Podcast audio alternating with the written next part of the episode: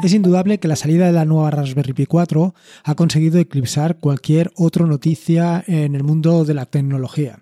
Básicamente en el mundo Linux, pero no solamente se restringe al mundo Linux. Las, mm, las cadenas de noticias, los podcasts y todos los medios afines a la tecnología se hicieron eco de este nuevo lanzamiento.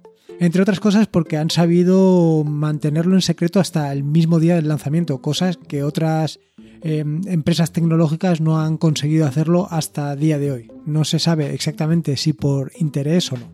Pero vaya, lo que está claro es que la Raspberry Pi 4 no se supo nada hasta el mismo día. Y luego, una vez conseguido el lanzamiento, pues eh, una serie de desdichados sucesos, pues la han mantenido en la punta del iceberg, la han mantenido en la picota. Eh, ya sea la temperatura o ya sea lo que han comentado acerca del puerto USB-C. Pero lo cierto es que ha estado ahí. Pero no ha sido la, la única noticia que mm, ha tenido importancia en estos días. Y es que mm, poco después de la liberación de la Raspberry Pi 4 eh, se liberó una nueva versión de Debian, en concreto Debian Booster. Y es precisamente de esta noticia de la que me quiero hacer eco. Me quiero hacer eco de la nueva versión de Debian que ya tienes disponible en particular de Raspbian para tu Raspberry.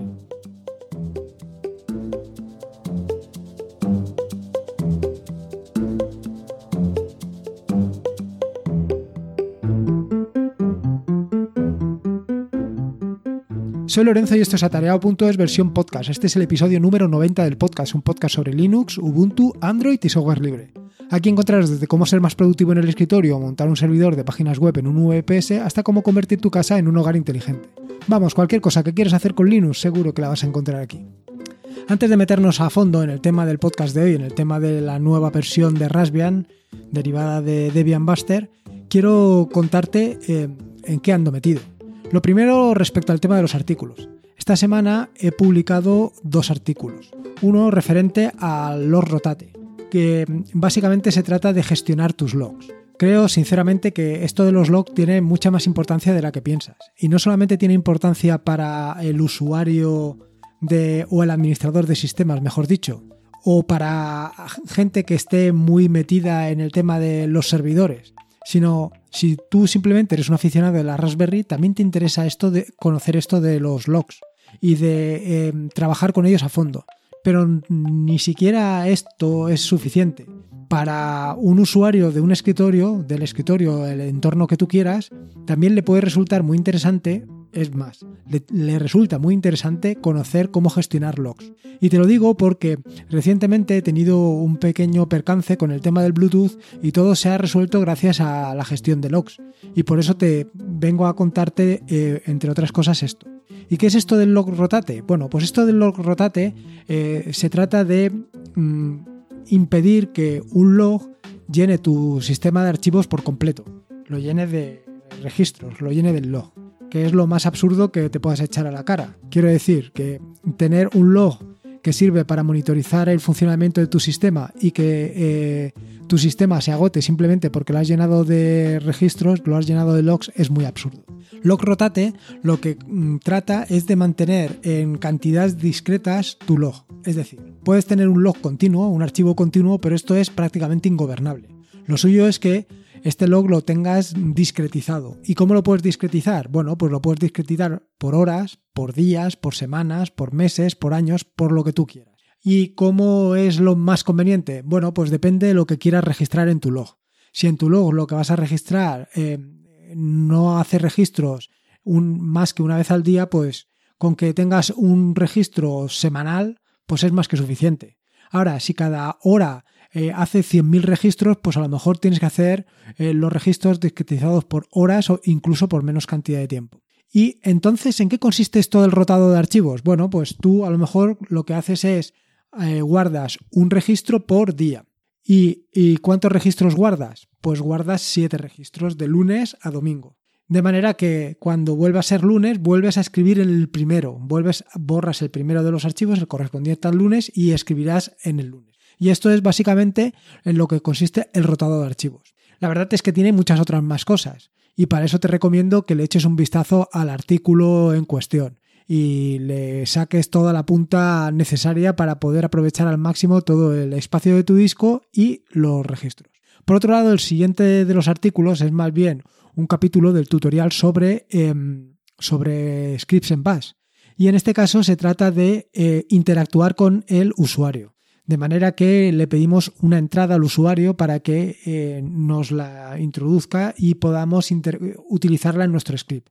No es algo que se haga con mucha frecuencia, bueno, por lo menos en el tema de la gestión de en la administración de archivos o la administración de sistemas, pero bueno, siempre está bien tenerlo ahí para la necesidad, para lo que puedas necesitar.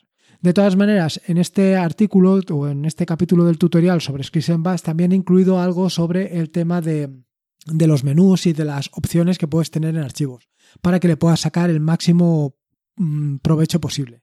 Luego, respecto al tema de aplicaciones y cosillas de estas que, en las que ando metido, he liberado una nueva versión de Touchpad Indicator que lo único que hace es resolver un pequeño problema que tenía la versión anterior. También he sacado una nueva versión de National Geographic Wallpaper que si no lo conoces se trata de un, de un indicador que lo que te permite, bueno, realmente es una aplicación más que un indicador que lo que te permite es cambiar el fondo de pantalla utilizando algunos de los múltiples servicios que hay disponibles en la nube. Entre ellos está National Geographic, National Geographic perdón, y es del que le da el nombre. Pero hay incluidos otros, como puede ser Bing y otros servicios adicionales. Y luego, por último, sigo trabajando en las extensiones de NoMesel para migrarlas a Linux Mint que yo espero, como vengo diciendo en los últimos podcasts, tenerlo disponible para las próximas, para las próximas semanas. Y eso que estamos metidos en plena vacaciones. Bueno, en fin, vamos al meollo de la cuestión, vamos al capítulo de hoy que, en el que quiero contarte algunas de las novedades que nos trae eh, Raspbian, la nueva versión de Raspbian derivada de Debian Buster. Lo primero es comentarte que esta nueva versión de Raspbian em, salió ligeramente antes de la versión definitiva de Debian Buster. Esto es así porque eh, la versión de Raspbian lo que contiene es el software necesario para que eh, la nueva Raspberry Pi 4 pudiera funcionar.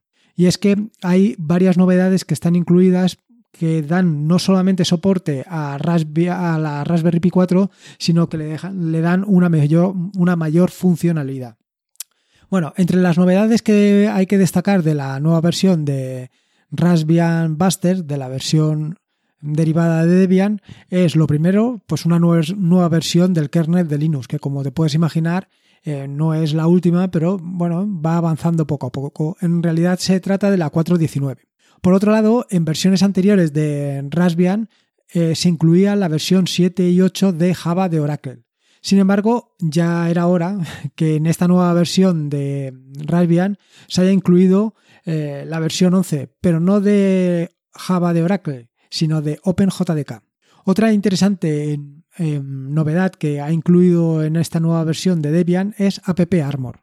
App Armor, si no sabes exactamente de qué trata esto, indicarte, a ver si llego al sitio, indicarte que es una aplicación de seguridad para Linux es una aplicación de seguridad para Linux que está liberado bajo licencia GPL y que actualmente está mantenida por Canonical, el desarrollador de Ubuntu. Esta aplicación lo que permite es asociar a cada programa, a cada herramienta, a cada utilidad un perfil de seguridad, de manera que eh, restringe las capacidades del programa para hacer cosas que no están permitidas. Esta restricción o esta, este perfil asociado se puede hacer de manera manual o de manera automática. Eh, lo cierto es que es una gran ventaja porque hasta ahora el App Armor venía preestablecido pero no eh, configurado para funcionamiento por defecto y en esta nueva versión de Raspbian ya está configurado por defecto con lo cual tienes otra ventaja para tener una aplicación con mayor seguridad. Por otro lado, eh, aparece ya NF Tables y que reemplaza al tradicional IP Tables, al firewall de Linux aunque yo siempre he trabajado a nivel de UFW y no sé exactamente ahora cómo se va a comportar todo esto, pero bueno, ya poco a poco lo veremos y si acaso te traeré un nuevo episodio del podcast o algún artículo para, para poderle sacar toda la punta a todo esto.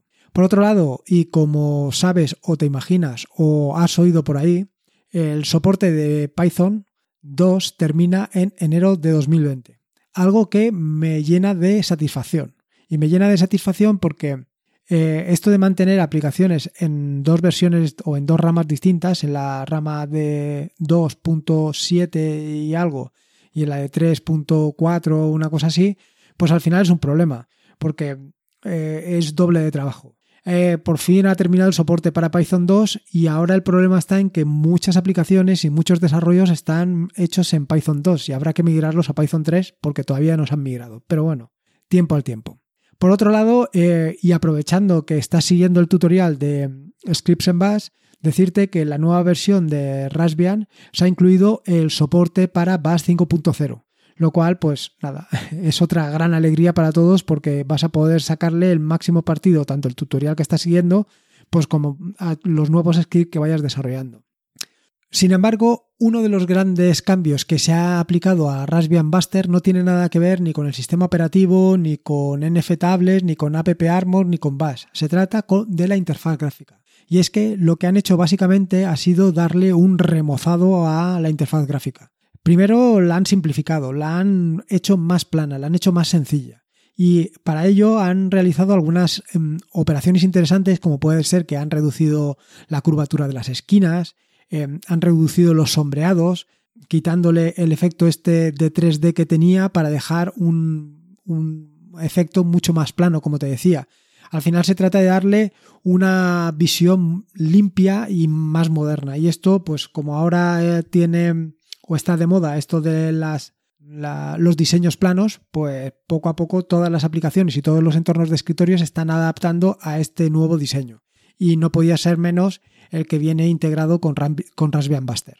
Además, eh, han realizado pequeños cambios a nivel de la barra de tareas. Por ejemplo, el icono para expulsar la unidad USB ahora no está siempre fijo allí, sino que solamente está cuando tienes una unidad USB.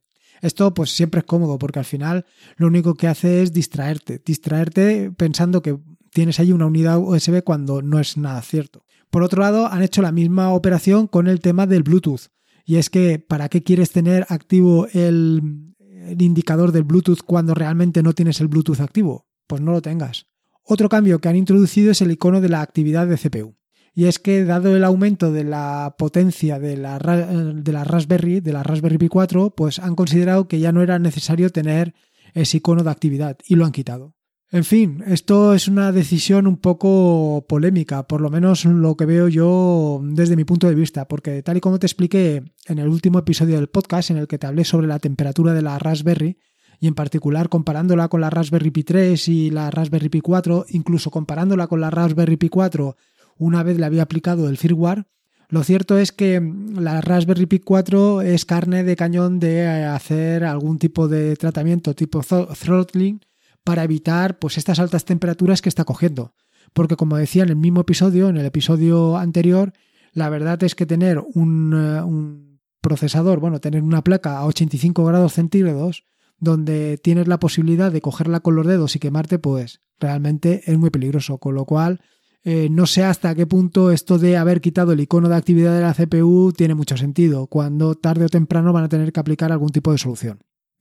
Desde luego que el cambio o todos los cambios que se han aplicado al final resulta un gran esfuerzo y resulta un gran esfuerzo porque no se trata de coger y una versión de una distribución como puede ser Debian Buster y ponerle delante Rasp para que se convierta en Raspbian. Eh, no, es un trabajo arduo porque los mismos parches que habían aplicados anteriormente para la Raspberry Pi 3 con la versión anterior de Debian, pues hay que aplicárselos ahora y que todo funcione correctamente y teniendo en cuenta que aunque tú no lo ves, porque tú no lo ves directamente, hay muchos cambios por detrás. Además de todo esto que te he comentado, hay algunas cosas bastante interesantes, como por ejemplo el tema del controlador. Y es que el controlador gráfico. Y es que eh, la Raspberry Pi 4 aprovecha al máximo el controlador gráfico y utiliza em, un controlador OpenGL, que hasta ahora no, no, se, no se utilizaba, o por lo menos no estaba habilitado por defecto. Eh, eh, evidentemente, esto em, tiene un mayor consumo de recursos. Y esto de tener un mayor consumo de recursos, pues al final se va a ver incrementando en una mayor temperatura, con lo cual aquí tienes que compensar o tienes que ver qué te, corre, qué te compensa más. Todo esto es pensando en que vas a utilizar la Raspberry Pi 4 con un interfaz gráfico. Yo, como digo, en principio no la voy a utilizar. Vaya, mm, normalmente no la utilizo nunca como, como interfaz gráfico, como un entorno de escritorio, porque la quiero dedicar a otros menesteres, menesteres más de la parte del, de la administración de sistema y estas cosas. Entonces, si tú no la vas a utilizar como un entorno gráfico, como un, como un entorno de, escritorio, lo suyo es que la desactives. Y esto se hace a través del, menú de configuración de Raspi Config. Y de esta manera, pues bueno, pues ahorrarás unos, unos grados de temperatura. Por otro lado, es incompatible el uso del HDMI con el jack de 3,5. Entonces, si vas a utilizar em, el sonido vía HDMI, pues no vas a poder aprovecharlo por el jack de 3,5. Otra de las cosas que han cambiado o que no están incluidas actualmente en la versión actual, en Raspbian Buster, es matemática. Matemática venía incluido en, hasta ahora, en las versiones anteriores, en Stretch, en Stretch por ejemplo, y eh, en esta nueva versión lo que se ha hecho ha sido deshabilitarla de manera temporal. Y se ha deshabilitado de manera temporal porque hay determinadas eh, incompatibilidades con esta nueva versión de Raspbian. Y hasta que no se solucionen de manera definitiva y se vea que mm, el matemática funciona de manera fluida en este entorno de escritorio, pues no se va a poner en, en funcionamiento. En cuanto esté disponible, pues aparecerá en la sección de software recomendado. Por otro lado, también se ha sustituido todo esto para el entorno de escritorio el editor por defecto de Python y ahora se ha convertido en Zony, eh, este ya venía en algunas versiones anteriores de Raspbian, pero venía como editor alternativo, no venía como editor por defecto. Y sin embargo, en esta nueva versión de Raspbian, pues se ha incluido ya como, mm, como, yo lo diré, como entorno de edición por defecto. En fin, que ahí tienes todas las posibilidades y algunas de las novedades que vienen incorporadas en Raspbian Buster. Ahora seguramente te preguntarás, ¿y ahora cómo hago yo para pasar de Stretch a Buster? ¿Cómo cambio mi versión Mm, de una manera fácil y sencilla? Bueno, fácil y sencillo en esta vida prácticamente no hay nada. Entonces, las opciones que tienes es, primero, ejecutar algunas em, instrucciones que te dejo en las notas del podcast para hacerlo in situ, es decir, sin reinstalar por completo todo el software. Y eh, si optas por esta opción, lo primero que tienes que hacer es cruzar todos los dedos, tanto los dedos de las manos como los dedos de los pies, porque te puedo asegurar que es muy complicado, o por lo menos para mí, eh, conseguir que funcione la primera o que no tengas ningún inconveniente. Yo creo que ya lo he comentado en más de una ocasión, nunca o prácticamente nunca eh, instalo sobre una versión existente, sino que siempre reinstalo todo. Y lo reinstalo porque hay ocasiones en las que la configuración que tienes por defecto de determinadas aplicaciones no funciona con las nuevas aplicaciones o incluso la configuración que tienes de tu entorno de escritorio no funciona con el nuevo escritorio. A mí la verdad es que con esta nueva versión de Raspbian, con Raspbian Buster, no he conseguido que funcione eh, siguiendo las instrucciones que te he dejado. Entonces, mi recomendación es que partas de cero, que hagas una nueva instalación y que lo, tengas funcionando. Que sí, que es una paliza, pero bueno, pues de esta manera te aseguras que lo tengas todo funcionando.